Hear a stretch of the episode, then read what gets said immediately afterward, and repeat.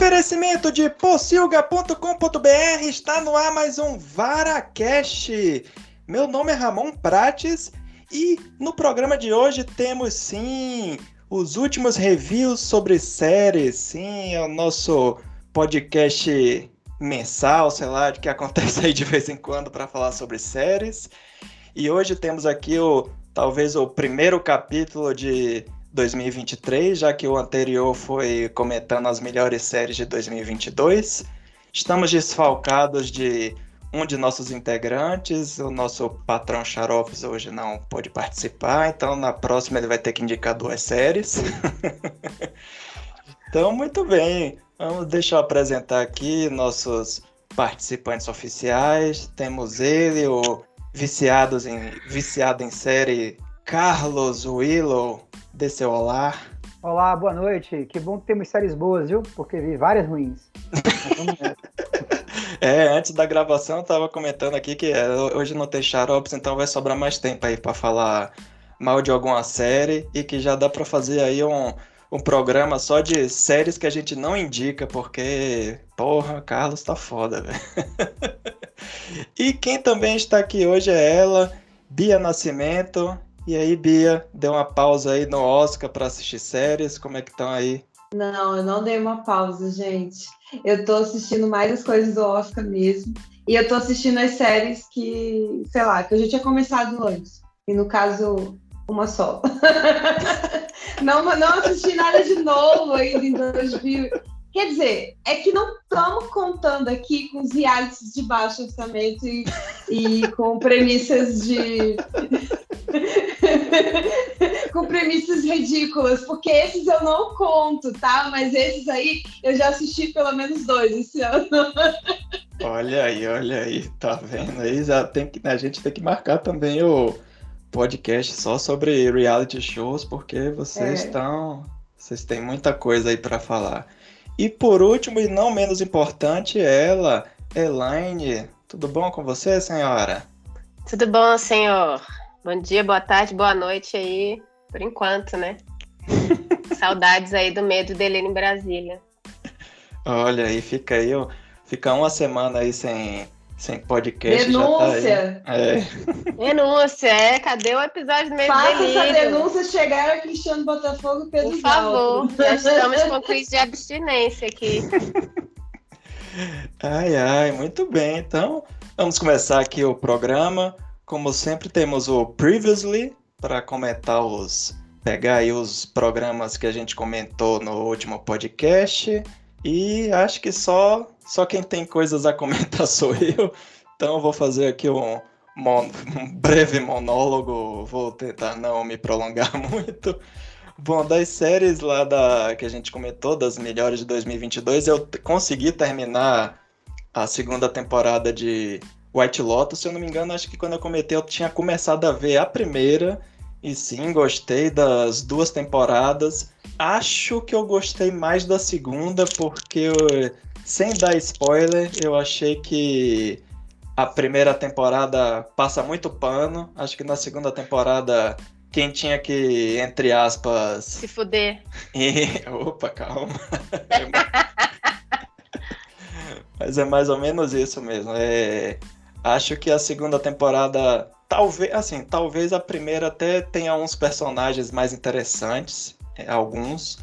Acho que a segunda é mais equilibrada na distribuição dos personagens. Acho que na segunda temporada tem alguns personagens como a, a gerente do hotel, que eu acho que foi meio mal explorada, poderia ter sido melhor explorada, mas tem tem uns momentos bem interessantes. Eu gosto, da, eu gosto mais da trilha sonora da primeira temporada, da segunda temporada é, acho que essa a parte da influência lá da cultura italiana não me pegou muito a parte da trilha, mas tem as, as referências católicas lá, o povo fica abismado lá com sendo se sentindo culpados pelo quando vê as, os objetos, umas coisas assim que remetem à, à cultura católica. Tem piada com o poderoso chefão, coisas do tipo, mas o saldo é é positivo. Quem aí acompanhou o carnaval pegou mais spoiler do que o que eu falei aqui. Inclusive, é, inclusive. Uma das melhores fantasias de carnaval de todos os tempos. É, inclusive até no. Acho que é naquele, foi naquele, na entrega do, da premiação do Sindicato de Atores, a galera fez uma piada com White Lotus, porque nessa, nessa, nessa premiação também entrega, né? É tanto é, para filme quanto séries. Aí tava o elenco de White Lotus lá, aí alguém falou: Fulano, que massa, que bom que você tá aqui.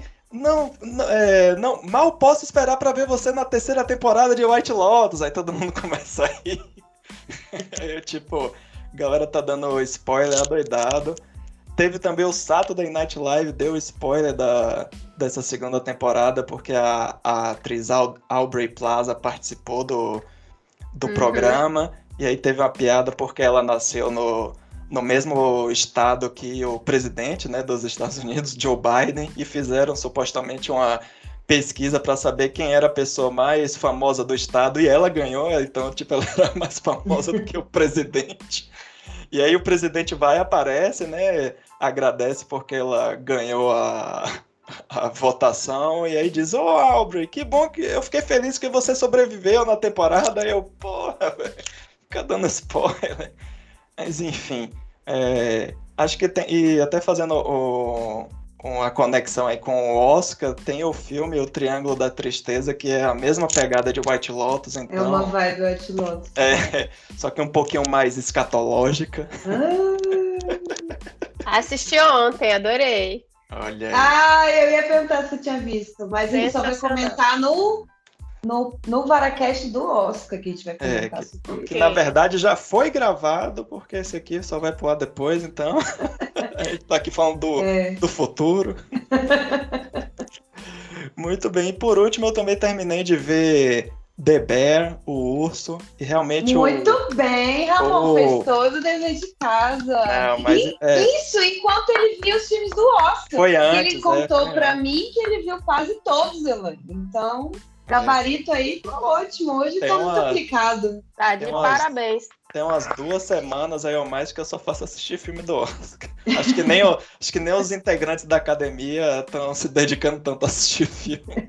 pois é. Viu aí, Glória Pires? É possível. Glória. É, olha aí, olha aí. Fica a dica. Eu, o penúltimo episódio, que acho que foi Bia tinha comentado lá que tem é, a cena toda lá em um take plano só. Sequência. É, plano sequência. É, esse episódio é muito bom.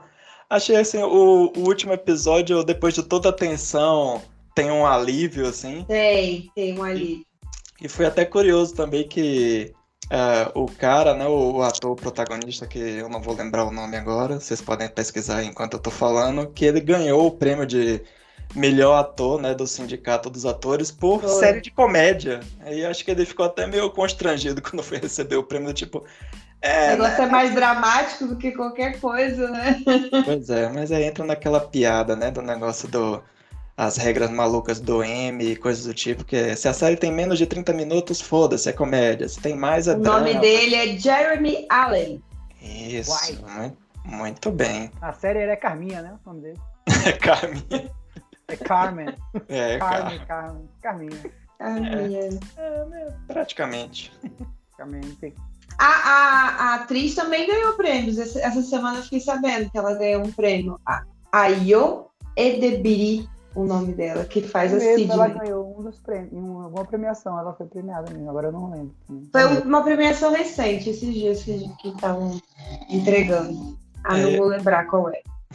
É, eu vi no no Twitter um, um vídeo que tava ela e um outro ator, que eu esqueci o nome agora, junto com vários atores, tipo, promovendo coisas do Oscar, né? Promovendo o filme Triângulo da Tristeza, tipo, junto com o diretor, fazendo uma leitura do, do script do filme. Aí ela interpretava a, a menina do Triângulo da Tristeza, a Yaya. Ai, ai. então, muito bem. Então... Melhor atriz em nova série. Não, melhor atriz coadjuvante. Independente. Spirit ah, o Spirit Awards foi o último. É, foi o Spirit Awards, esse mesmo. Ela e a Quinta Brunson também, de é, Abbott Elementary. Sim, sim, também ganhou prêmios, é, tá... Tá o problema é que a, gente... Marvel descobriu ela, né? E agora vai colocar ela em algum filme É um filme perdido na, na, no MCU que é descartável. Sacanagem. É, tem que ganhar dinheiro, né, velho? Pra É, poder não, continuar é- fazendo essas coisas assim, você tem que tirar um, um troquinho, né? Faz parte. Torço por ela ganhar dinheiro, então. Muito bem. Tum, tum, tum, tum, tum. Varacast!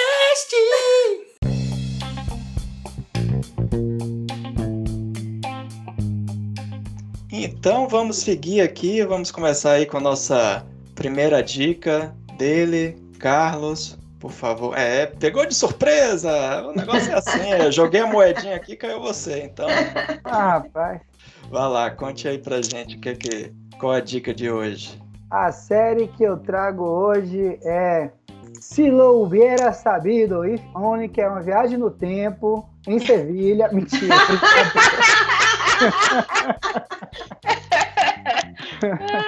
Porra, Willow! Você já tava aqui querendo saber qual era. É verdade, eu assisti realmente essa série. É sobre viagem no tempo, se passa em Sevilha, mas ela não é a minha indicada de hoje, é uma pegadinha.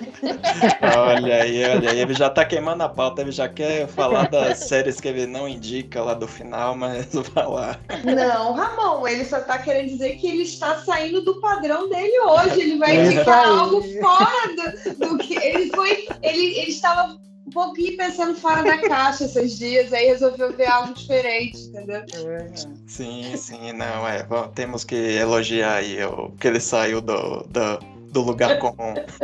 Obrigado, eu acho que o reconhecimento é o que nos move, né? Pra frente, talvez. Mas essa série que eu vou recomendar, que é O Paciente, que é da Star Plus. Star- A estrelinha a mais, olha, tem se revelado uma- um streaming interessante de assinatura, com, que não tem tantas séries, mas as séries que vêm são realmente muito boas. E O Paciente é, é uma série com, com Steve Carell, e com Don Hall, como é que pronuncia, Ramon? Don Hall Gleason? É assim? É, Hall. algo, algo desse tipo Algo aí. do tipo. O Donald Gleason, é, que tá lá em No Regresso, tá lá naquele outro filme também, de volta no tempo, de viagem, não, de parar o tempo e voltar no tempo, olha aí. É de repetição, é. E aí, é, principalmente eles dois, o Steve Carell e o Donald Gleason, é, é uma série que é sobre um, um- um- eu sempre fico na dúvida se, é se o cara é psicólogo ou psiquiatra nos Estados Unidos, porque tem umas diferenças, né? e às vezes É mesmo? Tem Eu essa fico- diferença? Pois é. Mas eu acho que ele é psiquiatra, até porque ele é doutor, assim, Alan Strauss, e- mas ele é, ele é apresentado como um terapeuta, né? Então, ele é um terapeuta que ele recebe o, o Donald Gleason, é, e aí ele, ele tá de luto pela morte da esposa e tal, e começa a tratar esse paciente. E esse paciente depois se revela um serial killer que tá lá fazendo terapia para poder o terapeuta ajudá-lo é, a conter os seus impulsos assassinos, né? E aí, é, e aí que a série dá, é, começa a dar passos bem interessantes. Já trazer aqui que ela é uma série que tem episódios bastante curtos, em geral, a gente tá, né, brinca sobre isso, sobre... Então tem episódio de 23 minutos, episódio de 25. Aí Perfeito. É São o que a 10 gente episódios. precisa. E aí são 10 episódios, né? E assim, aí o último ele é o mais longo, né? Ele tem 48 minutos, o décimo episódio, mas ele tem episódio 39, 36, 29. É aquela facilidade que você tem quando tá longe da TV, né? Tá livre da TV de você ter os episódios que eles têm a duração necessária para contar aquela história naquele período de tempo, né?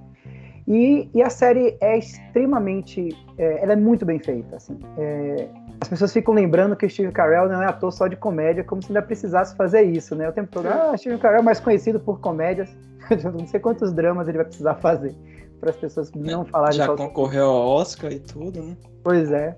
E, e ele está muito bem no papel do, do terapeuta. É, a série é basicamente sobre ele, o Donald Gleason aparece, mas é um papel mais contido e, e, assim, é, as- assim, é uma boa atuação, uma atuação competente, mas acho que nenhuma chega perto do, do Steve Carell mesmo.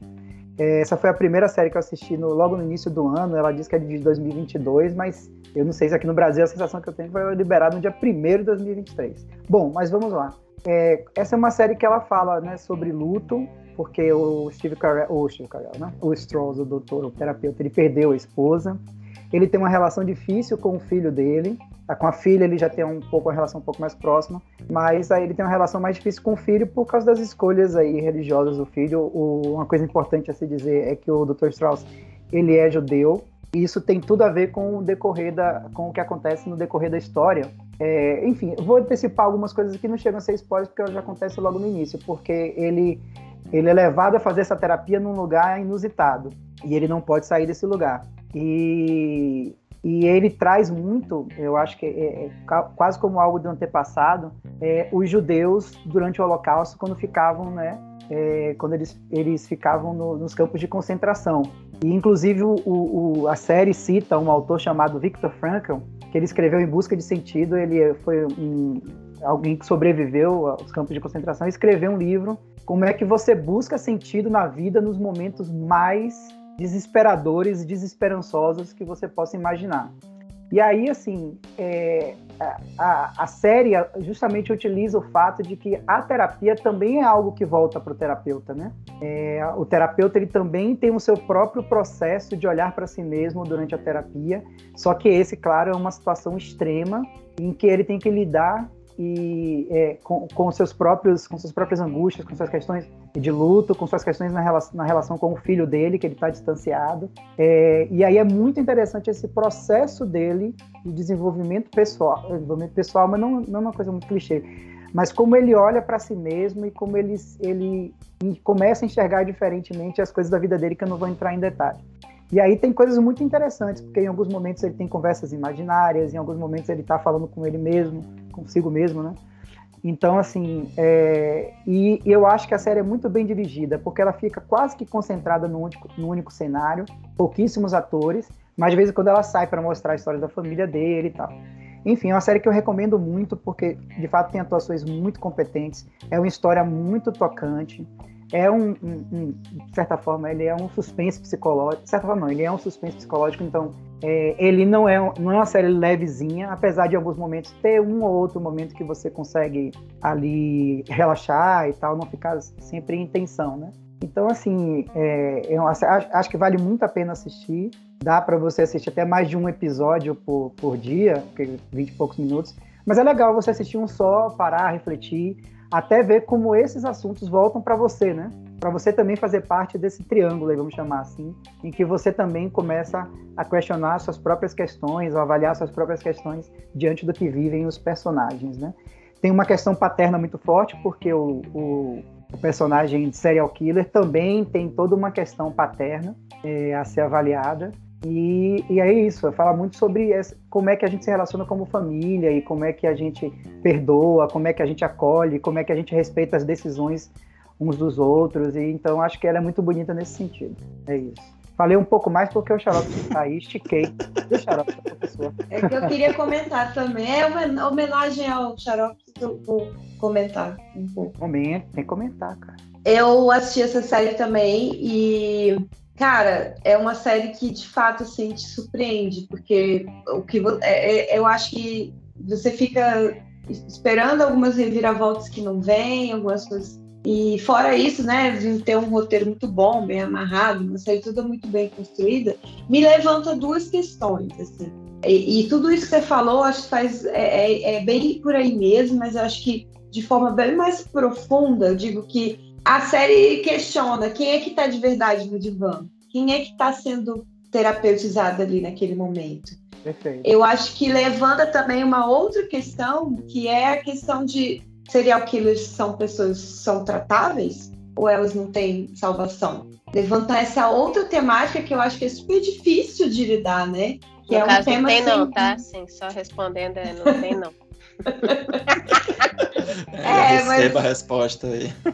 É. Não é sério, é. Eu, já vira, eu já li vários livros, gente, sobre psicopatas e Sim. a questão toda é que nem tem é, hum. nem se entende psicopatia como sendo um distúrbio.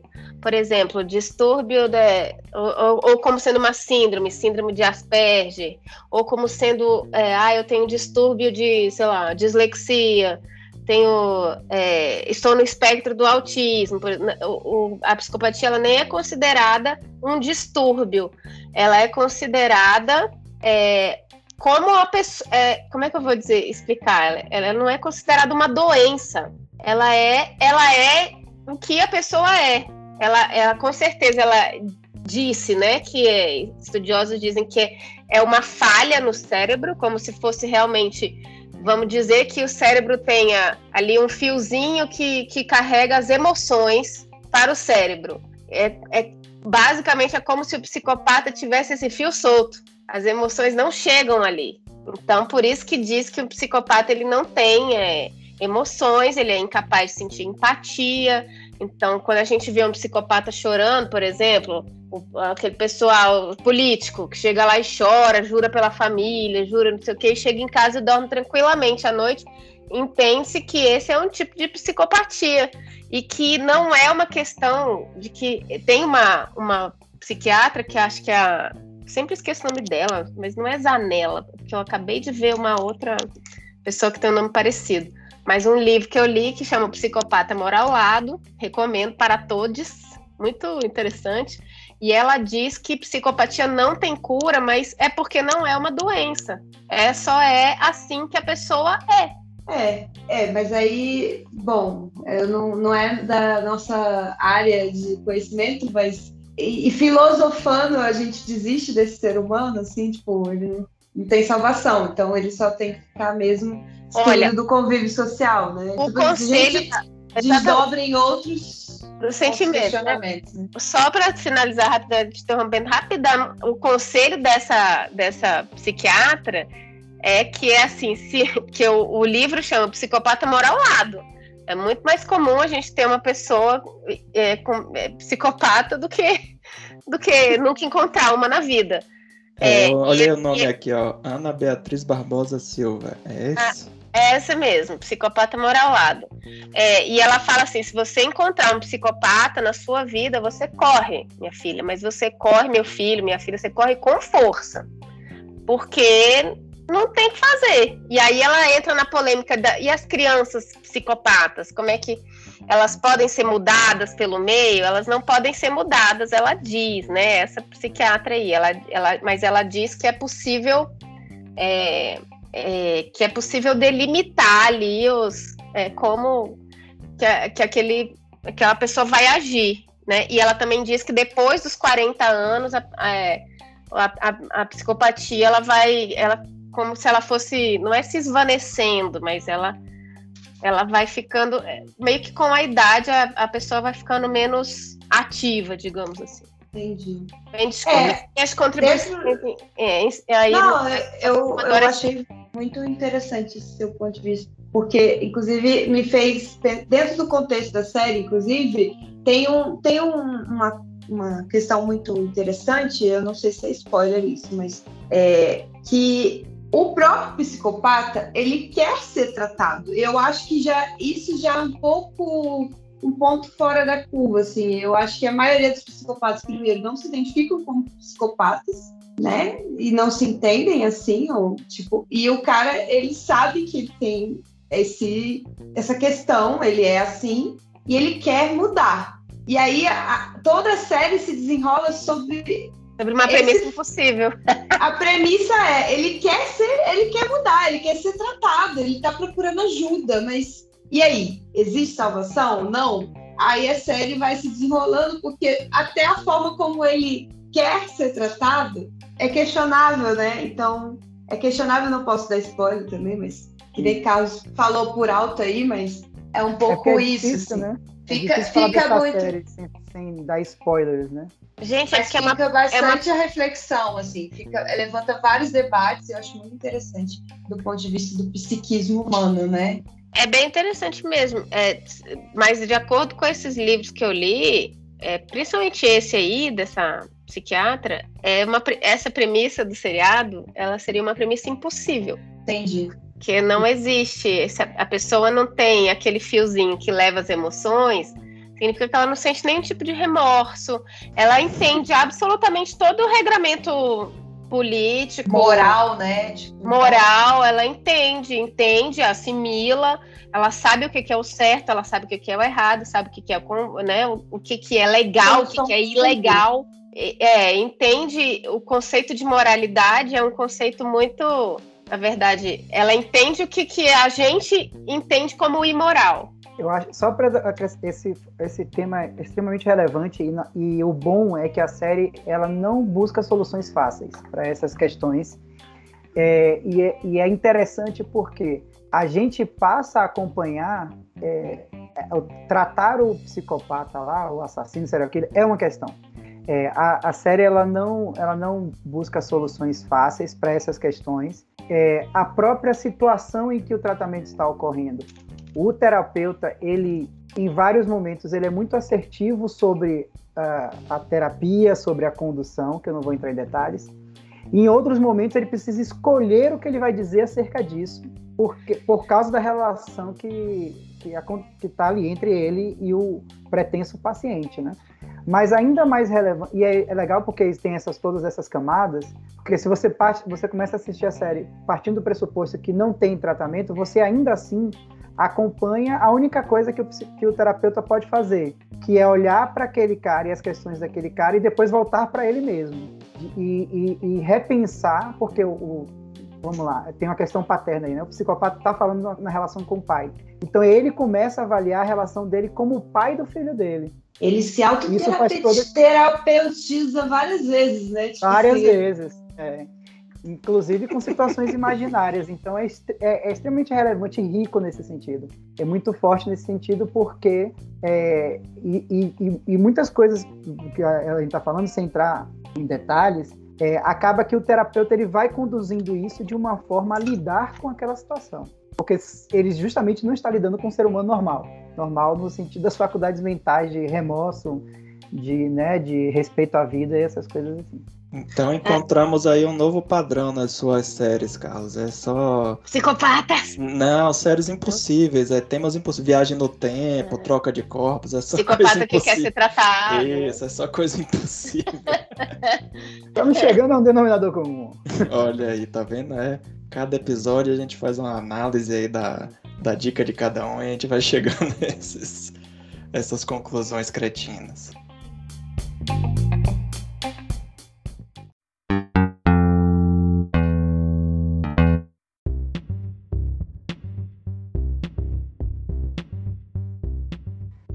Ah, muito bem, então vamos seguir aí com a próxima dica dela, Elaine, já que já você já fez aí sua palestrinha aí dos psicopatas. Nos conte aí o que é que você traz hoje aí no programa. Então, eu fiquei super na dúvida, né? Porque eu vi várias, eu vi tanta coisa, gente, que eu já nem sei mais o que, que eu vi. E eu não, eu não Como consigo usar aquele né? aplicativo, né? que todo mundo me Anota, diz. gente, oh, senhor. aplicativo.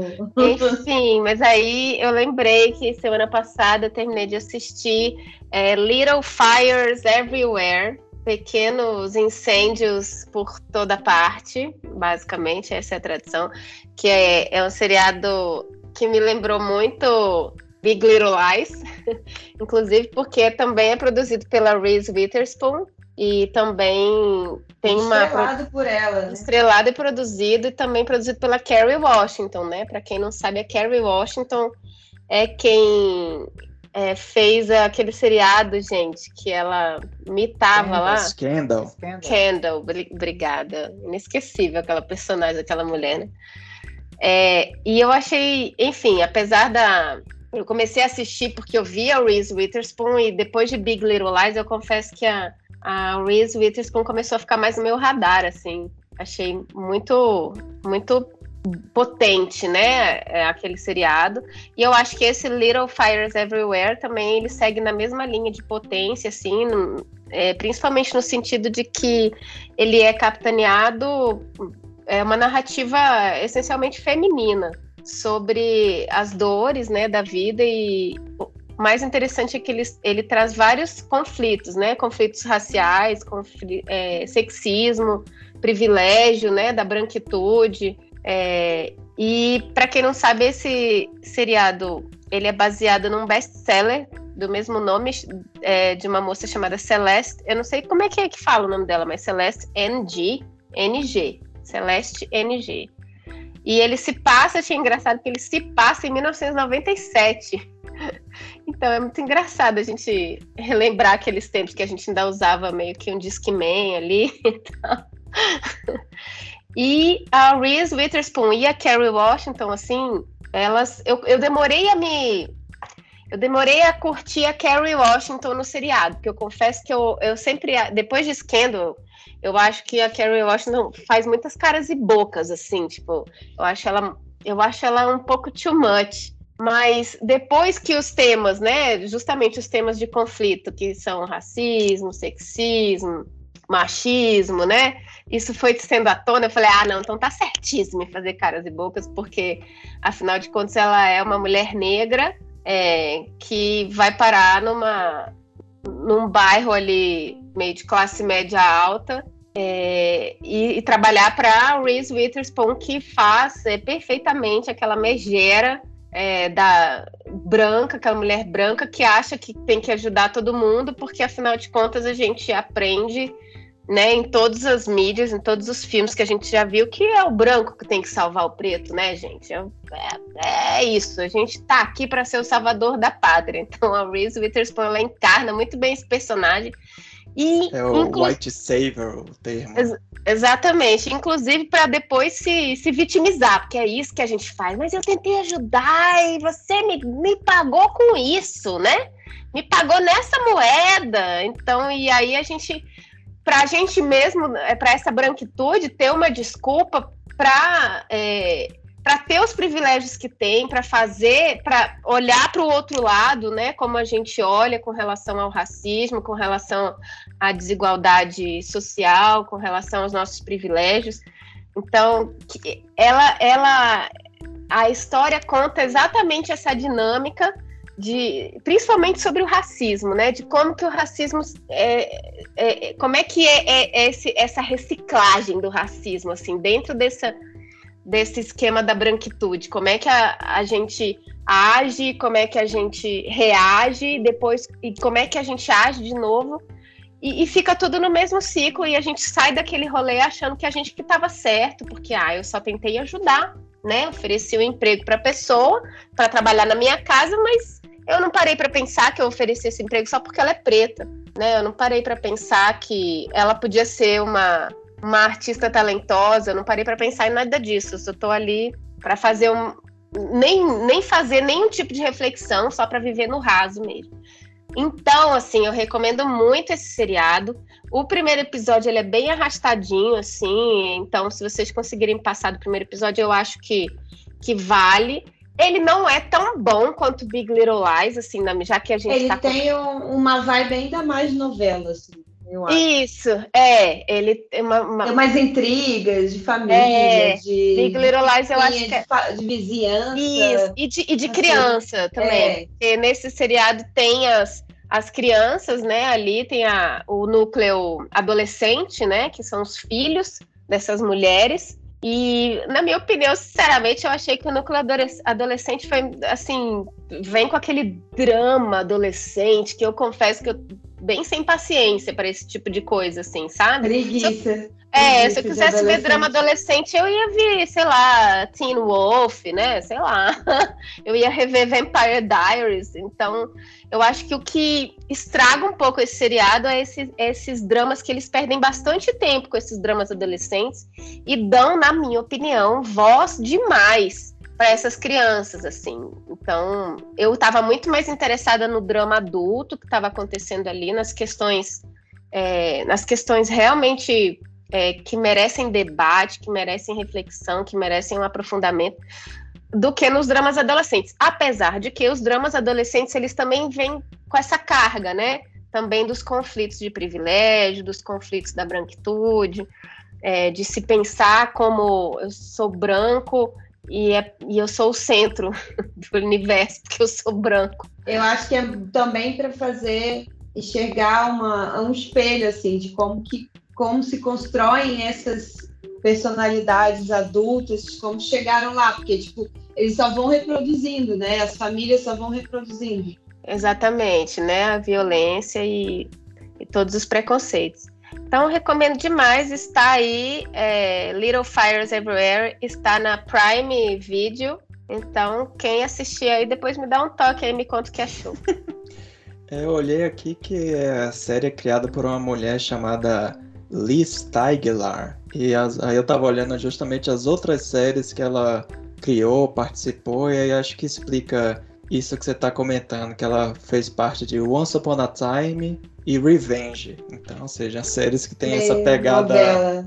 meio novela, meio é adolescente, verdade. coisas do tipo. Então, tá explicado aí o porquê ainda tem um pouco desse, entre aspas, rancinho, né, de, disso aí. Eu curti também, assim como Elaine, também estava muito no hype, porque eu vi quando ela estreou essa série, e ela estreou, se eu não me engano, alguns meses depois, assim, do fim de Big Little Lies, então foi algo pensado, que a gente estava meio que já no, no embalo, pegou o embalo, veio um hype na hora que estreou essa série, porque, se eu não me engano, também é da mesma produtora, porque é a, a, a Ai, gente, esqueci. A Reese? Reese Witherspoon. Uhum. Ela uhum. tem uma produtora e ela pega esses novelões, esses best-sellers que ganham, sei lá, milhões de exemplares vendidos, ela que tem uma, alguma temática feminina e tem transformado um roteiro para filme e série, né? Então ela tá, ela tá bancando essas produções, mesmo que não sejam produções muito, sei lá, não, tão, tão, tão ou menos, sei lá, desprestigiada quanto esse filme que ela estreou aí recentemente na Netflix, sabe? Porque a galera não dá muita bola, tipo, ah, é mais uma historinha, sabe? Uhum, uhum. De novela, de intriga de família, não sei o quê. Mas ela tem dado, jogado holofote nessas questões no meio desses novelões. Eu acho que é uma estratégia, e eu acho que é uma estratégia válida e que tem efetividade, assim. É verdade, porque para quem gosta de novelão também, né, também é bem interessante porque aborda esses temas. É, fica aí a dica mesmo, até porque eu lembrei que a gente está aí há dois dias do, do Dia Internacional da Mulher. Então é uma boa oportunidade aí para todo mundo ver esse seriado, Big Little Lies, porque, como eu disse, né, ele trata não só de questões e conflitos raciais, enfim, machismo, mas ele também vai falar muito sobre maternidade, é, sobre é, a dor né, de, de ser mãe, é, de ser mãe solo e de ser uma mãe de quatro filhos. Né? Você, você vai, a gente vai enxergar ali os dois os dois polos, né, da mãe solo, que é a, a Carrie Washington, uma mulher negra. Você falou Big Little Lies, você confundiu. Você tá falando Big Little novo, Lies. Você tá falando de novo da série que você tá falando Falei Big Little Lies. Não, gente, tô falando de Little Fires Everywhere. Mas também ah, tem que ter, né? O negócio Fire, Fire, Lies, enfim. É tudo, tudo, é tudo parecido. Enfim, é, vejam aí, aproveitem que a gente está no, no mês da mulher aí, porque o seriado trata as questões importantes e eu não podia deixar de falar aí sobre essa questão da maternidade. E eu acho que todos os homens também deveriam assistir, viu? Anotado.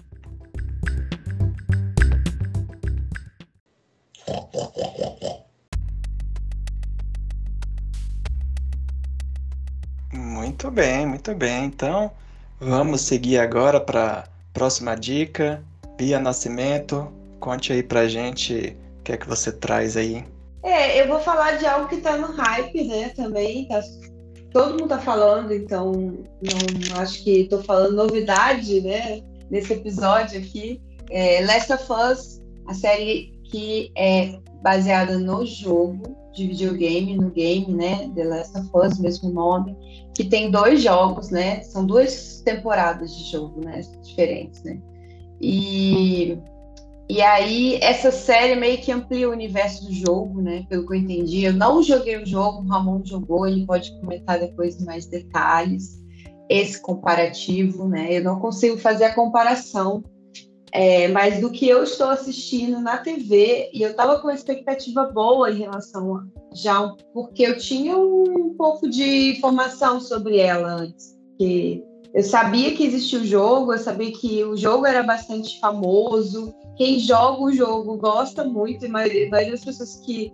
que eu conversei, que jogaram, curtiram a história, principalmente porque tem um, é, é aquela é uma história de apocalipse, né, de zumbi, mas é o, o, o pano de fundo real da história é uma relação de afeto entre um, um, um senhor de meia idade com uma menininha, né, uma relação de afeto paternal que fica claro aqui, né, a gente é, falar besteira, mas que é um, um afeto construído ao longo da história. E a série tá passando na HBO, tá passando, eu talvez, possivelmente, quando o Varacast for publicado, talvez ela já esteja até terminado, porque falta apenas um episódio nesse momento que estamos gravando, é o episódio final. E até o momento, o que eu vi, assim, zero defeitos. Eu acho uma série que ela tá muito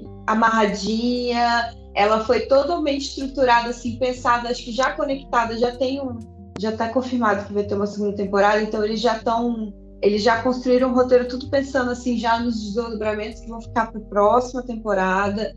Mas não é aquela série que você eu não tô achando, tá? Não sei ainda como vai ser o final, mas não tô achando que vai ser aquela coisa meio que frustrante, tipo, é, decidam como que vai se desenrolar. Enfim, é, e eu gostei até, principalmente do terceiro episódio. Acho que muita gente elogiou o terceiro episódio, que foi um dos Qual das melhores era, coisas. Me relembra aí. Bill e Frank. É ah, a história do, é, do casal gay. Eles, é, eles expandiram como se fosse um spin-off dentro da própria série, fizeram um, um, um episódio inteiro para é, é, detalhar como que era uma relação que no jogo não fica clara, nem se existe, pelo que eu entendi. Ramon depois pode falar com mais propriedade, mas pelo que eu li, né, sobre esses, esses dois personagens, eles não são explorados no jogo, eles aparecem muito rapidamente, não fica clara a relação entre eles. E o que a série faz é o que eu acho que a TV, quando a gente explora, é, quando a gente faz a, as obras, elas começam a se expandir, né, de uma mídia para outra. Eu acho que o, o, que a série faz é mostrar para gente que é possível você pegar um negócio que é, já é muito bom e pegar, vou transpor por uma outra mídia completamente diferente e vai explorar a, a todas as os recursos dessa mídia para que aquela história ganhe mais ainda valor, sabe? E conquiste ainda mais o público. É, no game, apesar de ter uma, uma narrativa, um, um ponto A para um ponto B, é, e a construção de um herói, sei lá, sempre tem nos games. Eu acho que eles conseguem fazer isso, roteirizar muito bem e tal, mas tem, há uma limitação da própria estrutura do, né, do game. Então, quando você joga para a série, eles conseguem. E eu sei que, os, pelo que eu entendi, os criadores do jogo estão também tocando o projeto da série. Então, isso garante que eles amarrem tudo, né? Amarrem de forma que fique mais fidedigno e eles consigam fugir à regra de que jogo que vira filme ou série é uma bosta. Então eles estão conseguindo desconstruir essa, essa, essa, essa, essa, essa coisa que se ao longo do tempo nada foi feito de bom em relação aos jogos, né? Nenhuma adaptação de jogo era muito boa, então era sempre mediana. E, e eu acho que está valendo muito a pena. Por quê? Porque falando assim da história se, se passar no apocalipse zumbi, eu que assisti sei lá quantas mil temporadas de Walking Dead, ainda falta assistir a última, mas eu vou assistir, que eu não larguei a mão do Walking Dead. falando de pessoa que, que, que, assistiu várias temporadas de uma série de zumbi, de apocalipse, que também tratava muito do, do, do ser humano em si, das relações pessoais que se construíam, de uma nova sociedade que se desenvolve a partir de, um, de um, uma terra destruída, ou um apocalipse, enfim. É, a The Walking Dead fez isso muito bacana. Eu acho que perdeu ali algumas temporadas, se perdeu e tal, mas, cara, The Walking Dead fez muito bem. E The Last of Us eu falei, gente, mas será que vai ser igual? A, a questionamento era todo esse, assim, no início de, tipo, será que eles vão ficar só explorando essa questão do perigo do, do, zumbi, de você se contaminar, e aí, aí vem uma pessoa que quer te sacanear, quer te explorar, quer te subjugar, aí vem uma sociedade, sempre tem um escroto, e aí você tem que se andar, andar e formar em comunidade, não sei o quê. Será que vai ficar sempre nessa dinâmica? Não, eles conseguem subverter isso e explorar muito mais é, o, o centro dessa relação do Joel com a Ellie. Então, eles focam muito nisso. E por isso que esse terceiro episódio ele é muito fora da casinha, né? E eles se permitiram fazer isso um pouco diferente, que era é, Joey e Ellie quase não aparecem, né? Eles não, eu acho que a Ellie nem aparece, só o Joel aparece nesse terceiro episódio. E, Parece e eu acho ela que foi aparece no, ela aparece no final só. piloto de que será que a gente pode ousar fazer coisas mais diferentes dentro dessa série? Como é que o público vai reagir, né?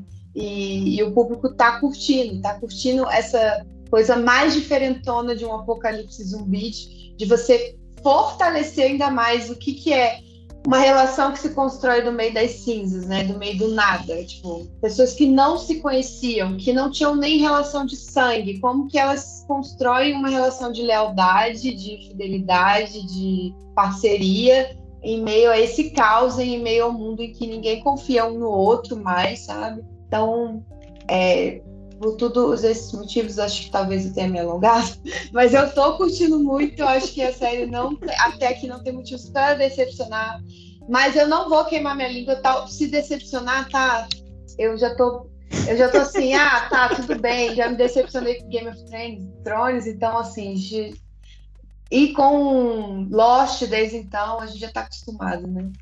Com esses desfechos mal acabados, mas eu tô apostando que não, eles vão, não vão me decepcionar. Eu sempre acredito. Não, eu só. Eu gostei de todos os episódios até agora. Também. Acho que eu tô com menos expectativa nesse sentido aí de, ah, será que isso vai me decepcionar? Será que não vai me decepcionar? Eu acho que depois de Game of Thrones, eu não me decepciono com mais nada. Game of Thrones partiu tanto meu coração que não tem mais jeito. Não, mas séries que terminam mal não são poucas, não.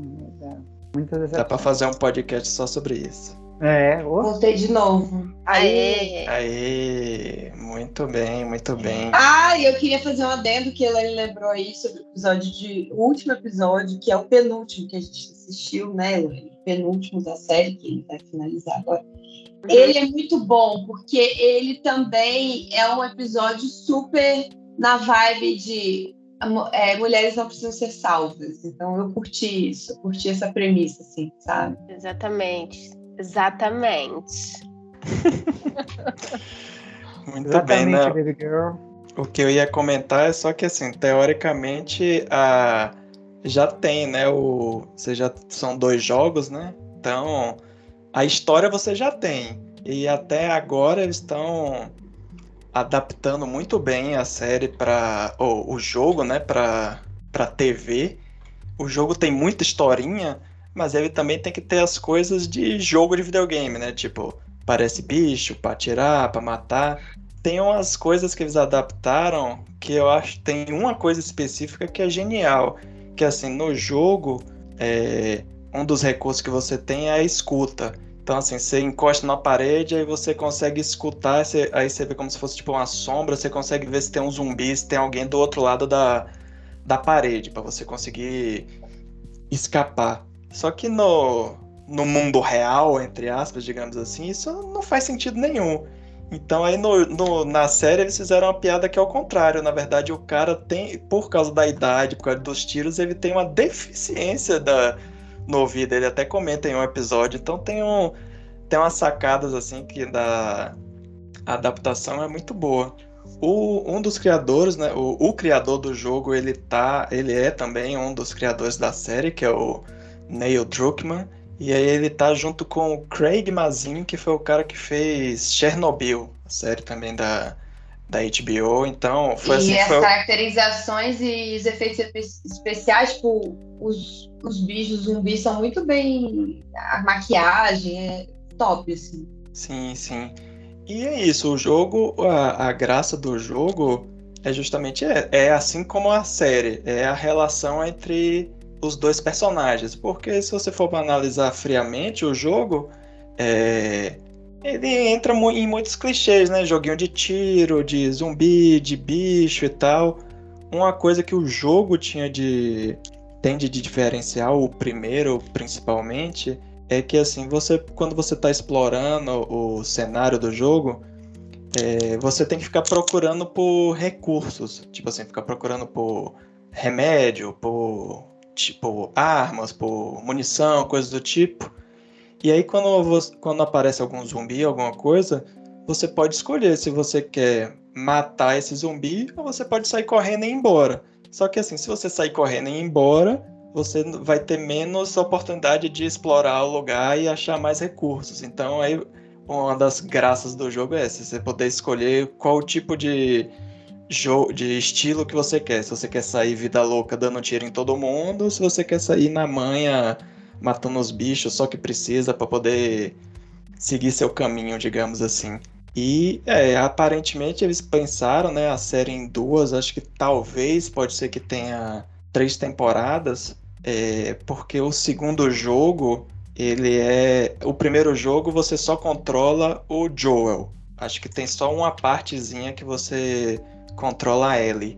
Tem até um DLC do jogo que virou DLC para quem não sabe é um conteúdo extra que você pode pagar e para ter mais, mais uma fase, digamos assim, do jogo. Tem um, um conteúdo extra desse que é, que é que virou um episódio, que é o episódio que a Ellie vai com a menina lá para o shopping. Aquilo, aquilo ali é um DLC do jogo. Eu achei bacana que eles utilizaram aquilo. E no, dando um. Não, não é spoiler, mas no segundo jogo, aí você controla a Ellie. Aí, uma, entre aspas, reviravolta do segundo jogo é que tem uma outra personagem principal. Então, assim, a primeira metade do jogo você joga do ponto de vista da Ellie e a segunda metade do jogo é do ponto de vista dessa menina, dessa outra personagem, é uma mulher também. Aí eu não sei se na segunda temporada pode ser que eles façam isso, tipo assim, em vez de fazer duas temporadas, eles façam tipo três digamos assim, a segunda temporada é toda do ponto de vista de Ellie e a terceira temporada seria do ponto de vista da outra personagem, digamos assim. Então tem que ver aí como é que como é que vai ficar. Mas por enquanto a série tá muito boa. Se você procurar no YouTube tem muita comparação assim do dos é, das ceninhas do jogo, né? Dos cinematics, que é o nome, cutscenes, que é o nome do da, que seria essas cenazinhas dramatizadas dentro do do jogo tem muita comparação do, do que, de como é o jogo. Algumas como... são muito iguais, né? Isso, exatamente. Outras nem tanto, é, mas faz é. parte. Tem, tem coisa que você tem que adaptar mesmo. Tem até o, a etnia, por exemplo, no jogo é o, o o Joel não é um cara assim com a cara do Pedro Pascal, assim, que você vê claramente que é tipo latino. O irmão dele também, aí já no, na série A colocaram... filha é branca no jogo, né? E não é. negra, né? Como Isso, aparece. E aparece a, a filha de, do Joel aparece pouco, se eu não me engano. Mas enfim, é. E tem até. E o primeiro jogo eu joguei tem muito tempo, eu não lembro de muitos detalhes, mas o. Esse episódio que vocês falaram do episódio 3 esses personagens aparecem sim no aparece no jogo. Eu acho que fica claro assim que é uma relação gay, mas não acho que não explora tanto quanto a, a série. São personagens que vão surgindo assim durante o, o jogo, mas sempre o, os personagens principais são o Joe e a Ellie. No segundo jogo tem um personagem não binário, tem umas coisas mais complexas aí que eles podem explorar que que bom. Pode ser. Massa. Pode ser interessante. E, just, e principalmente isso que eu falei da, de terem duas personagens principais e como é que vai ficar. A única coisa. A Bella Ramsey é uma, uma pessoa não binária, né? E, e ela é uma atriz que está destruindo, né? Uma pequena uhum. potência aí da atuação, a menina. É, ela já tinha Desde Game né, gente? Sim, ela é muito prodígio, sabe? Tipo, ela tá destruindo, sinceramente, assim. É, tem... ela, também, ela também não parece muito fisicamente com a Ellie do, do jogo. A Ellie até... A, a, que o jogo, ele tem muita coisa de captura de... É, captura de movimento, né, de atores e captura facial também, coisas do tipo. E a atriz que interpreta ele, ela parece até com a, com a outra atriz que agora também virou não binária, que é a Ellen Page, que agora virou. Elliot Page. Elliot Page, isso. É, e, e a, eu acho que eles escolheram bem a, essa atriz a Bela, é bom que ela, acho que ela já tem uns 20 e poucos anos, mas tem cara de menina, é. então Tipo assim, se a série durar dois, três, quatro anos, você não vai ter essa. Você não vai perceber tanto assim a, a questão da mudança de idade, né? Tipo, você muda o cabelo, muda a roupa e aí pronto, tá com cara de mulher e pronto, tá, tá resolvida a questão. Não tem se você eles pegassem uma atriz mais jovem, que realmente tivesse talvez 13, 14 anos, aí quando chegasse na, segunda, na outra temporada você não sabe como é que a, a atriz vai se desenvolver, pudesse ser que ela ficasse envelhecesse demais, entre aspas, digamos assim, se ficasse mais complicado. Então o, o casting é muito bom. O Pedro Pascal também, ele passou, ele é mais novo, já é o Pedro Pascal ao contrário, ele é mais novo do que o Joel é, é né? Então ele passa pela maquiagem para ficar com cabelo branco, com mais rugas, coisas do tipo. Então a escolha do, do elenco da série também é muito boa. Ele é o paizão, né, do seriado. né, tá sempre levando a criança pra cima e pra baixo, né? Seja um Baby Yoda, seja... Ô, gente, a única crítica que eu faço aí, não que eu ame, não ame, né, o Pedro Pascal, porque afinal de contas... É Pedro, Ai, né, gente? Tem que ser Pedro. Mas...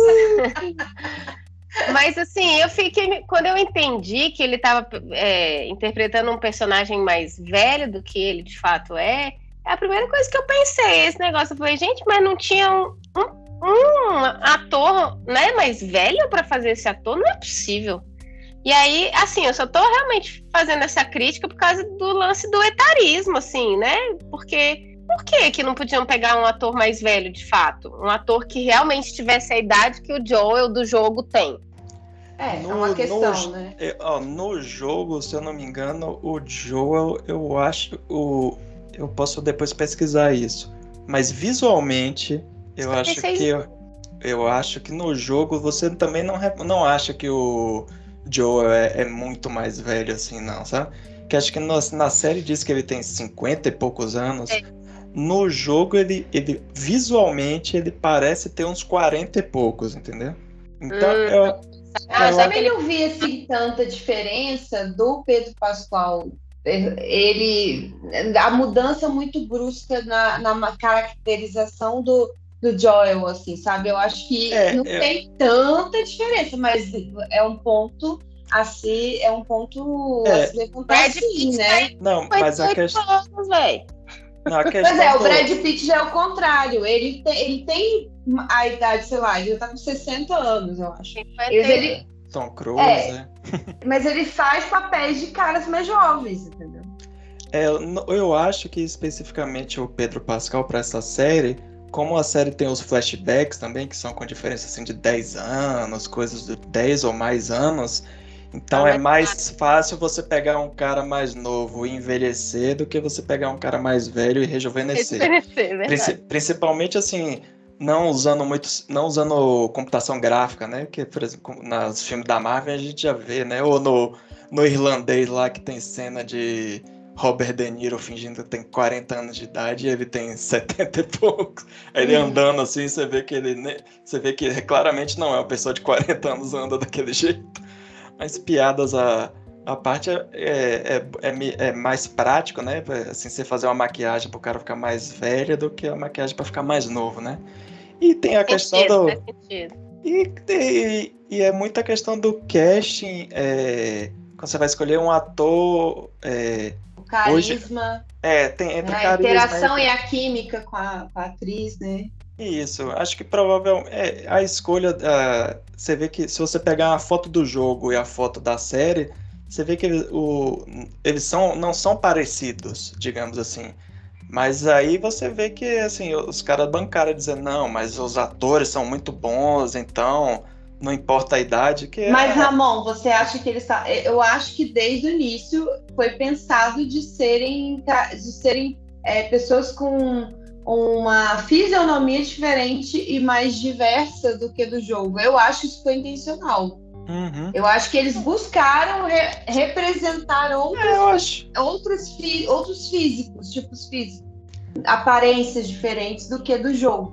É, assim, mais ou menos, porque no final das contas continuam sendo dois personagens brancos, mas é, e no jogo já tinha os personagens secundários, não, não houve mudança, assim, tem aqueles. O carinha com o irmão no jogo, eles são negros, coisas do tipo, assim. Eu acho que eles só pegaram. Foi mais a questão mesmo de conhecer. De, disso, né? Eles fizeram um casting, viram Pedro Pascal, tinha, ia dar conta, então. Já que a gente botou Pedro Pascal, então o irmão dele não pode tem que ser um cara que seja também latino, entendeu? Eu acho que foi mais Pedro por... Pascal já chegou lá com o currículo, olha, eu sou o pai do Baby Yoda, então... Isso, tipo já isso. Veio com, já veio com, né, um baita do currículo, já chegou né, tipo, LinkedIn, é. gente. É, tipo, virou pra, virou, pra, virou pra HBO. Vocês já me mataram lá no Game of Thrones, então agora. É. Já me botaram em narcos, né? Pra é. poder lá. Enfim. Mas é, você quer acrescente aí para finalizar, Carlos? Carlos? É, eu só quero elogiar a série. é, que de fato eu acho que ela merece todos os hypes. Assim, eu não, não nunca joguei o jogo e eu sou do tipo que eu realmente não tenho muito apego ao material original nas adaptações. Assim, eu acho que quem joga, quem lê os, até quando são livros que eu leio, assim, eu, eu, eu, eu dou muito, digamos assim, muita liberdade para quem está adaptando, né? É uma mídia diferente, é um, enfim, eu acho que tem que tem que fazer isso é, o, o, o, episódio do Bill e Frank mesmo, o final que é dado a eles, que é diferente do jogo, cara, se fosse do jogo, que depois me falaram, ia ser extremamente decepcionante, né? Ia ser, ia, e não ia fazer sentido porque é, me parece até agora na série que, diferente de um, uma série simples de zumbi, simples, vamos chamar assim, de zumbi, que você tá lá para provar que numa situação pós-apocalíptica o ser humano é pior que qualquer monstro desse, desse, desse, desse mundo pós-apocalíptico, né? É, então, em, em, The Walking Dead é muito pior você lidar com os seres humanos do que do que com zumbis. E aí nessa série também, em The Last of Us, é muito pior você lidar com, é, com os seres humanos do que você lidar com os zumbis dos fungos. E só que não, ela não para aí, né? Ela começa a destacar aquilo que é válido salvar nesse mundo, né?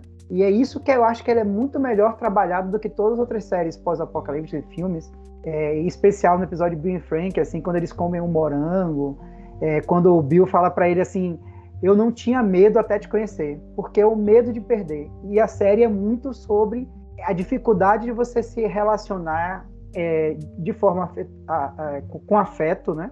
E aí, no caso dos personagens principais, de um, um amor paterno mesmo, é... De você dar propósito à sua vida por conta de, de você estar relacionada e, e, ter muito amor por outra pessoa. Você não, você acaba amando mais sua vida porque você outra pessoa gosta de você ou quer Isso. cuidar de você, né? Você vê que é toda a relação dele com a Tess, que é a, a interpretada pela Ana Torv, que é uma atriz que eu adoro também. É, é, ela disse assim: Eu nunca cobrei de você nenhum sentimento.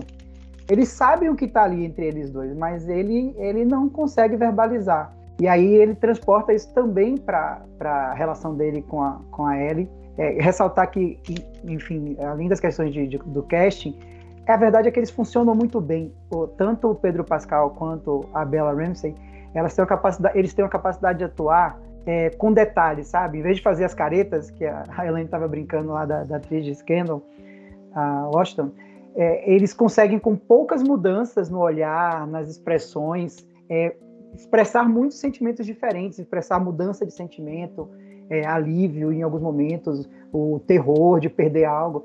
Então eles estão muito bem. A série ela tem um primor técnico enorme, assim, ela consegue mesclar a fotografia, a direção, a atuação e a trilha sonora de maneira muito espetacular, com, com rimas sonor, é, com rimas visuais. Vou chamar de rimas visuais para simplificar rimas visuais o tempo, to tempo todo. Eles usam a metáfora da porta muitas vezes, né, para como passagem, como abrir para uma outra situação, né? Então a pessoa abre uma porta, pensa que vai para uma coisa, vai para um flashback. Então assim, ela, ela, é, ela é muito, a Bianca tá falando sobre isso, ela é muito bem pensada em cada elemento dela, assim, para fazer sentido completo e justamente assim, em vez de ser uma série em que a gente fica vendo os personagens atirarem e matarem monstros seguidamente, eles estão construindo uma série em que está se discutindo, é, a gente discute as relações humanas, mas mais do que a relação humana, como você constrói relações humanas é, afetuosas num cenário que a vida parece não valer mais a pena. Assim. Então, é, e, é, e, fazem isso não de uma maneira piegas, mas de uma maneira pensada, construída com o, com o tempo. As coisas acontecem com o tempo. E além disso, para finalizar, É, eles ainda conseguem fazer vários episódios com gêneros diferentes. Então tem um road movie no episódio, tem um episódio faroeste, sabe? Assim, então assim, e nada disso fica deslocado ou forçado, assim, né? assim, e botaram aqui o que eles queriam fazer, o gênero faroeste de qualquer jeito, o western moderno, eles queriam fazer de qualquer jeito e botaram aqui. Não funciona. O cara andando de a cavalo num lugar gelado, com prédios abandonados no meio da, sabe? Não só por isso, mas essa cena é muito bonita. Então eles constroem cenas que são assim, várias cenas poderiam virar quadros assim, né? Da, da tamanha beleza que eles constroem. Verdade, concordo com tudo, viu? Só queria Dava dizer pra gravar um Baracast só sobre Last of Us. Eu só queria falar que eu também tô adorando The Last of Us. Mas eu sou facinho, facinho, né, gente? Gostar de eu, às vezes eu acho que eu não tenho nem senso crítico para as coisas. Como assim, Elane? Você tem mais senso crítico do que Carlos, porque você não fica vendo essas coisas de viagem no tempo. É, não. Pessoas eu... de troca de corpo aí, ó. Como assim? Eu assisti todos os que assiste. Eu adoro seriado de viagem no tempo. Só falta ela falar que você Carlos, assiste por indicação dela. Só falta ela falar isso. Eu não queria revelar a verdade aqui para não expor a coleguinha. Ela deixou você ficar no, com o meme que na verdade é dela. Exatamente. A verdade sempre aparece.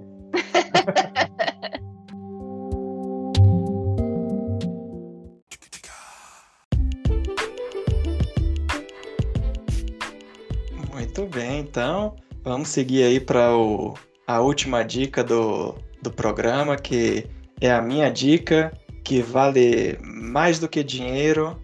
Vou dar uma dica que vale aí barra de ouro, que é a série sobre o apresentador de TV Silvio Santos. É, você, você sabe imitar, então passa aí. Ma, ma, ma, oi, oi. Sério?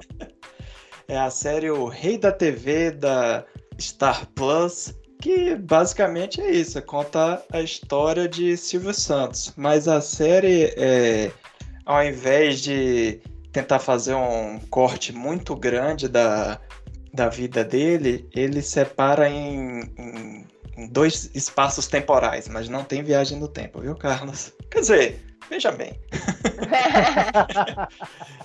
é, a série começa mostrando o Silvio Santos no final do, dos anos 80, em 88, se eu não me engano, é, quando ele descobre que ele tá com um problema na voz. E aí ele tem que ir para os Estados Unidos para fazer exames, blá blá blá.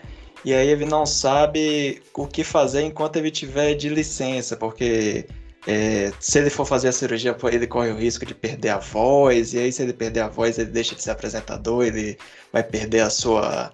É, vai perder sua razão de viver, digamos assim. E aí ele tem que decidir se vai deixar o. Vai deixar Gugu apresentar o programa no, no lugar dele, aí aparece o Gugu, ou se ele vai colocar reprises do programa, rola discussões sobre isso. E ao mesmo tempo a gente vê o passado dele, que é ele começando, é, ele ainda com a, a, família dele, a família humilde, aí ele começa a trabalhar como é, camelô. Aí até o primeiro episódio gira especificamente em torno disso, dessa questão da voz, da importância da voz. Aí o Silvio Santos jovem, ele tá trabalhando de camelô junto com outro cara, eles fazem uma parceria e o cara diz para ele, ó, oh, a, a coisa mais importante para um, um vendedor é a voz. Então a série faz esse paralelo entre presente e passado e ele e num determinado corte. Essa parte do, do futuro, entre aspas, que é em, no final dos anos 80, ela segue sempre nessa mesma linha mas a parte do passado ela vem avançando. Então começa com ele como é, camelô, depois ele vira apresentador de rádio, aí mostra ele trabalhando na televisão. Até até eu não sou muito fã de Silvio Santos não, mas ele é, involuntariamente fez parte das nossas vidas, principalmente nós da, é, quer dizer, principalmente nós a, dos que nasceram nos anos 80 para trás, né? Porque era uma época que chegava assim, tipo, final de semana, mesmo dia de domingo, não tinha TV por assinatura, não tinha internet, então você lia o livro ou você ia assistir essas tranqueiras que passavam na TV, e entre eles estava lá o programa Silvio Santos. E aí, para quem curte essa parte da nostalgia, é bom que o, o, a série faz uma recriação de alguns programas do Silvio Santos. Tem Domingo no Parque, depois mostra Show de Calouros.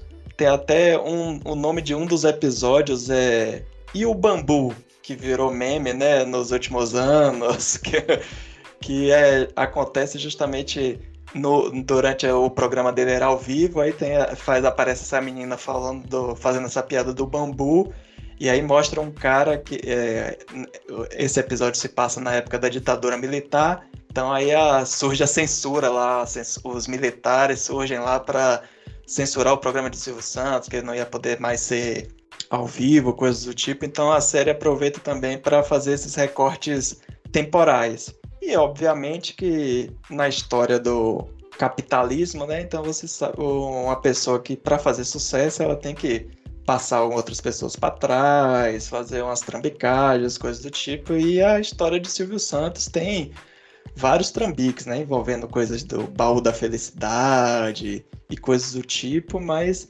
é, é importante assim essa relação dele com com os militares, né? Que ele aproveitou para puxar o saco e aí conseguir garantir o, é, ter a rede de TV dele, coisas do tipo. Mas assim, a série não passa pano para Silvio Santos, mas também talvez não pudesse ter uma visão mais crítica.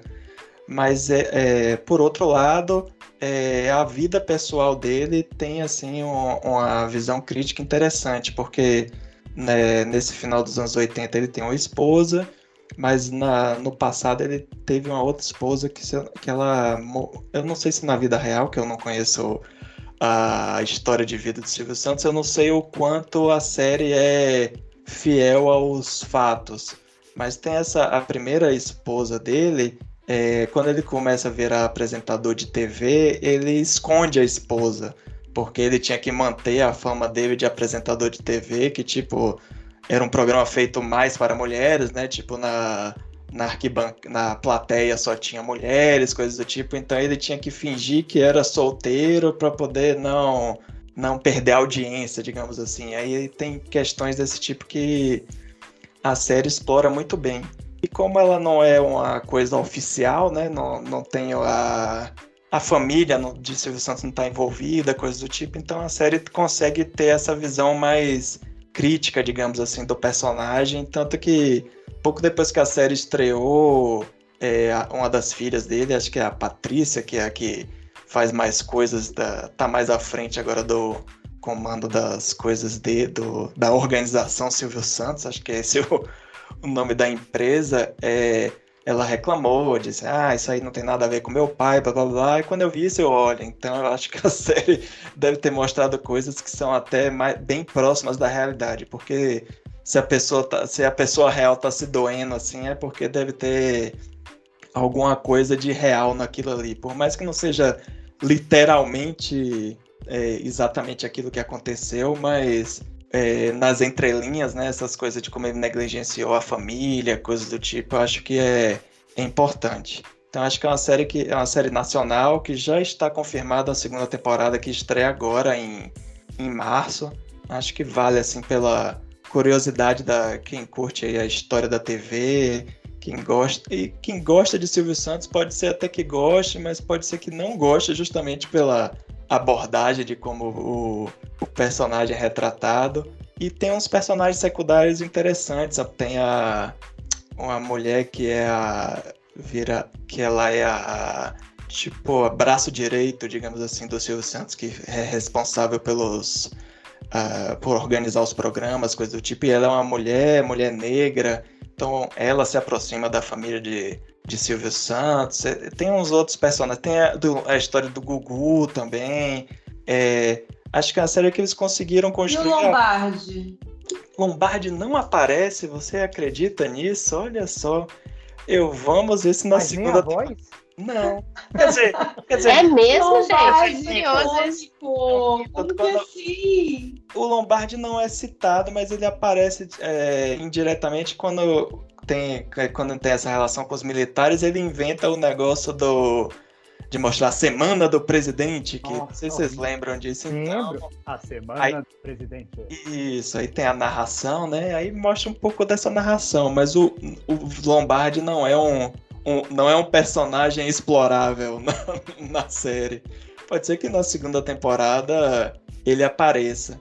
E eles conseguiram, como eles fizeram essa questão de pegar só um trecho da vida do Silvio Santos, e, e, a série já confirmou a segunda temporada, então acho que agora eles podem fazer o que quiser, assim, a partir da segunda. Pode mostrar uma coisa mais recente, tipo anos 90, anos 2000, como o Silvio Santos ainda está vivo, né? Então você pode explorar é, diversas fases do, do personagem, digamos assim, sem se tornar cansativo. Mas, obviamente, também se você prolongar esse negócio por 5, 6, 7 temporadas, vai chegar um ponto que vai começar perder sentido, né? Tipo, não, eu cansei de Silvio Santos. Se eu quiser ver Silvio Santos, eu ligo lá no SBT, é mais fácil. Pode então... ser a nossa The Crown, hein? Pode ser a nossa The Crown. Olha, olha. é Faz sentido.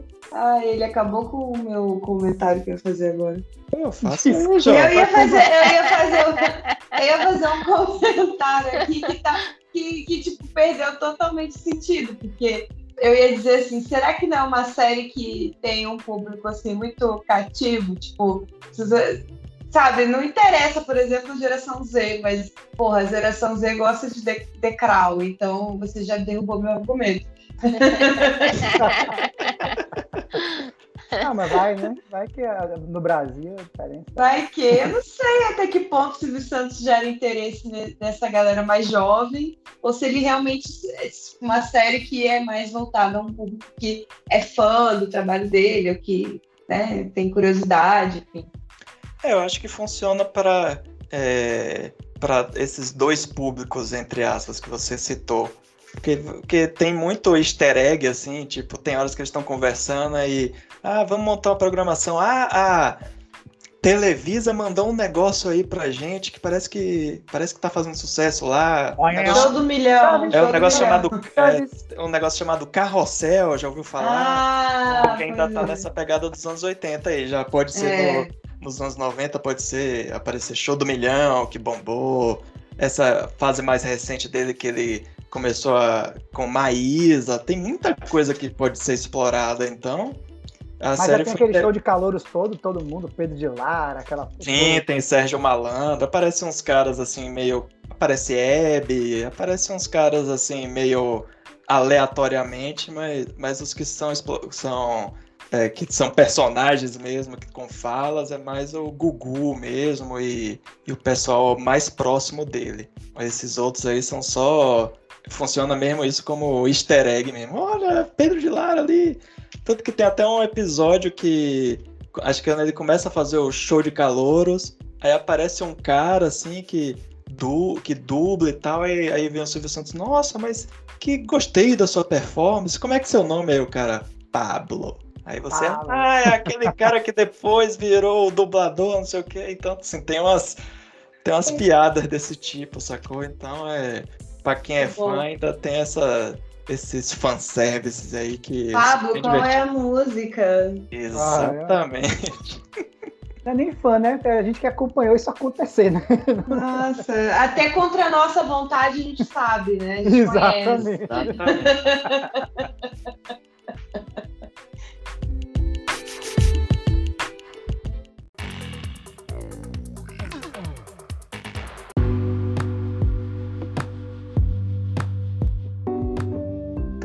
Muito bem, já, já apresentamos aqui as, as nossas dicas e sempre tem aquele momento final. Quando sobra tempo, nunca sobra tempo, mas a gente vai e prolonga o programa, não quer nem saber, porque tem que ter a parte do não, dos não recomendados e a gente até já brincou aqui dizendo que Carlos a gente já pode fazer com ele um programa só de não recomendados, porque o cara assiste séries mesmo dormindo. Assiste muita série ruim, né? é, de parabéns que você dá, você, você consegue é, já, assistir já, para assistir, eu não. Ele já, ele já pode ter aqui um podcast próprio ou uma coluna na Pocilga só de séries que o, o Willow não recomenda. Mas Ou então, já que eu comecei, vou até o final. É, é. é um bom, eu... um bom nome aí, ó. Vamos, depois a gente faz um brainstorm, mas conte aí, jovem. O que, é que você não recomenda pra gente aí nesse, no episódio de hoje? Exatamente. Eu acho que eu assisto muito para saber assim, é possível que eles vão piorar isso ainda mais? É tipo assim, até onde eles vão com essa coisa ruim? E aí eu quero a capacidade de, de, de, estragar boas ideias. Às vezes é o pior. É, não, eu, eu, eu, eu, trouxe duas, mas eu acho que dá para falar duas rapidinho. Porque uma é a volta do Dead Seventh Show, agora chamada de Dead Nine Show, Nine Show, né? E realmente, cara, acho que não vale nem pela nostalgia. Você dá risada? Dá. Você dá risada. Mas por que, que você dá risada? Por causa do casal, do casal gente boa, que é a Kiri e o, e o pai Ranzinza. Deixa eu pegar aqui o, o, o, elenco. É o, é o Red Foreman e a Kiri Foreman, né? Que é a Deborah Joe Hupp e o Kurtwood Smith. Eles, são né, do Deck Seventh Show. Eles eram os pais do, dos adolescentes jovens da época. Agora eles são avós. E a, a, a, participação deles é o que traz alguma graça, são os momentos que você dá risada. E aí, eu não sei se é uma questão geracional, trazendo aquilo que a Elaine falou, quando entram os jovens pós-adolescentes ali, realmente cai demais, assim. É, eu, é eu, acho um elenco ruim, sabe? Eu acho que os atores e as atrizes não são bons. É, não, não tem uma boa química, não interagem bem. Tem, tem gente que defende que sim, mas eu acho que não vale a pena. Os únicos momentos em que a série realmente ganha é quando são quando os personagens do original, né, o Eric e a Donna, eles aparecem na série. É, até o, o, Ashton Kutcher, Mila Kunis, né? A, a Donna é a Laura Prepon, que é lá do Orange the New Black, né? E o Topper Grace, que é conhecido por uma participação terrível em Homem-Aranha, né? E aí, é, eles quando aparecem. A menina série... do Orange é, Is the New Black é a menina do The Seventh Show? A dona é. Gente, o mundo se abriu para mim agora. Tô chocada nele. É. Desculpa, Olha, obrigada pela informação. Oi, ela é uma boa atriz, ela é divertida. Não, ela parece. Você vê que a série sobe assim, né? É. Enfim, mas é uma série muito fraca, vai ter segunda temporada. E, e essas séries de comédia, inclusive, ela, por exemplo, é um pouco é melhor do que a How I Met Your Father, que são séries que eu boto de comédia para dormir. Só que o problema é quando ela irrita você, e aí você tem que assistir outra coisa porque você se irritou vendo. Aí, se irritou. Em vez, em vez de você ficar com sono, você fica com Perdeu o sono. Né? Perdeu o sono. Meu Deus do céu, ficou puta. Agora, e aí pra, eu quero também falar aqui de Carnival Row, não sei nem como pronunciar, mas acho que é isso, a Carnival Row, que é do, do da Prime, que é assim, eu vi um trailer dessa série, eu falei, cara, acho que eu vou dar uma chance a essa série. Série de fantasia, no mundo mágico, enfim, é um mundo que tem faunos, é, que tem fadas e seres humaninhos e tal. E aí... ser humaninhos. Ser humaninhos. E aí, pô, a série tem assim, não que necessariamente eles sejam, pô, é, excelentes, né? Mas a série tem o Orlando Bloom, né?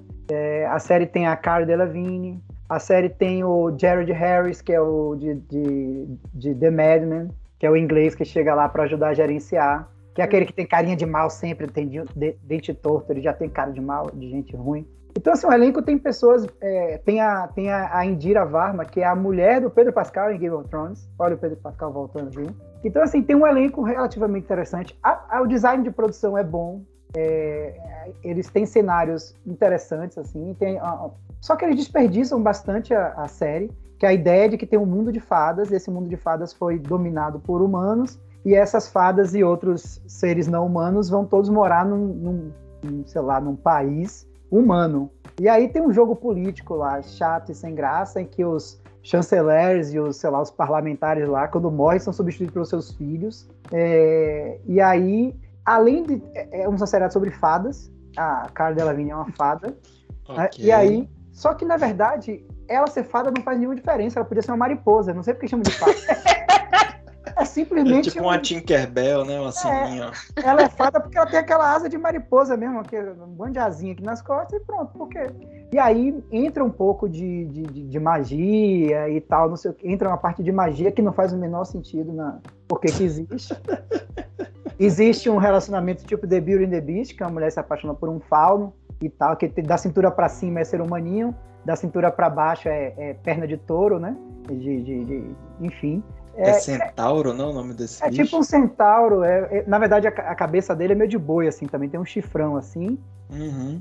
Enfim, é, é, nossa, é um desperdício completo. Eles não conseguem apresentar o, o, o mundo que eles desenharam lá, porque tem, tem tem umas referências que parece que são ao Egito, ao Oriente Médio, como se fosse um, eles pegassem um globo e transformassem num novo mundo com novos nomes, mas eles não conseguem apresentar isso, não conseguem apresentar as criaturas que existem. E aí, é, as, e, e, o Orlando Bloom é um investigador que investiga assassinatos nessa cidadezinha lá, que é uma espécie de Londres também, mas, mas é, que tem um lado mais pobre e tal, não sei o que. Esse lado mais pobre, a, as fadinhas viram prostitutas ali na rua. Como é, rapaz? Peraí. Menino. a fadinha que não precisava ser fadinha também é safadinha? Safadinha. Mas olha só, olha, olha que loucura. É assim, ó. Vou, vou falar bem rápido. É, existe esse mundo que as fadas vivem. E, então, eu encerrei. É, as fadas vivem, elas têm que mudar do mundo delas. Quando elas vão para a terra dos homens, elas são recebidas lá como imigrantes ilegais e pessoas que vivem à margem da sociedade, assim como os faunos, e elas têm que ter subemprego de empregada doméstica, de, de, ou de trabalhar em alguma gangue, ou serem garotas de programa. Então, assim, aí tem o um investigador que, enfim. Não, é, é, eu não digo não assista, eu digo assim, assista sabendo que é uma merda. Então é isso, encerrei. tá bom. Muito bem, depois dessa, então, durma com essa, né? Ou melhor, não durma, né? Porque é certo para você assistir, perder seu sono e passar raiva, né? Vamos passar raiva? Bora, não, bora não, no caso. Bora não. Pronto, é, já pode ser o nome do, da sua coluna barra podcast, vai ser Vamos passar raiva? bom, bom e, e perder o sono. Hum. Ai, ai, viu? Então, depois dessa, é melhor a gente encerrar, né? Então é isso, pessoal. Até o próximo. Tchau. Tchau. Tchau. Valeu.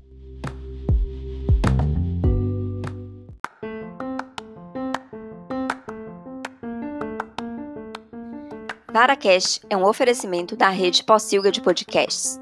O nosso site é o possilga.com.br. Nossas redes sociais, Twitter, Instagram e Facebook estão como The Possilga, T-H-E Possilga. Nosso e-mail é o contato arroba possilga.com.br. Ouça também nossos outros podcasts como Suco de Umbives e o Radiola Torresmo Drops. Por último, e não menos importante, não se assustem e tenham calma. Vara está para porcos, assim como Alcaté está para lobos.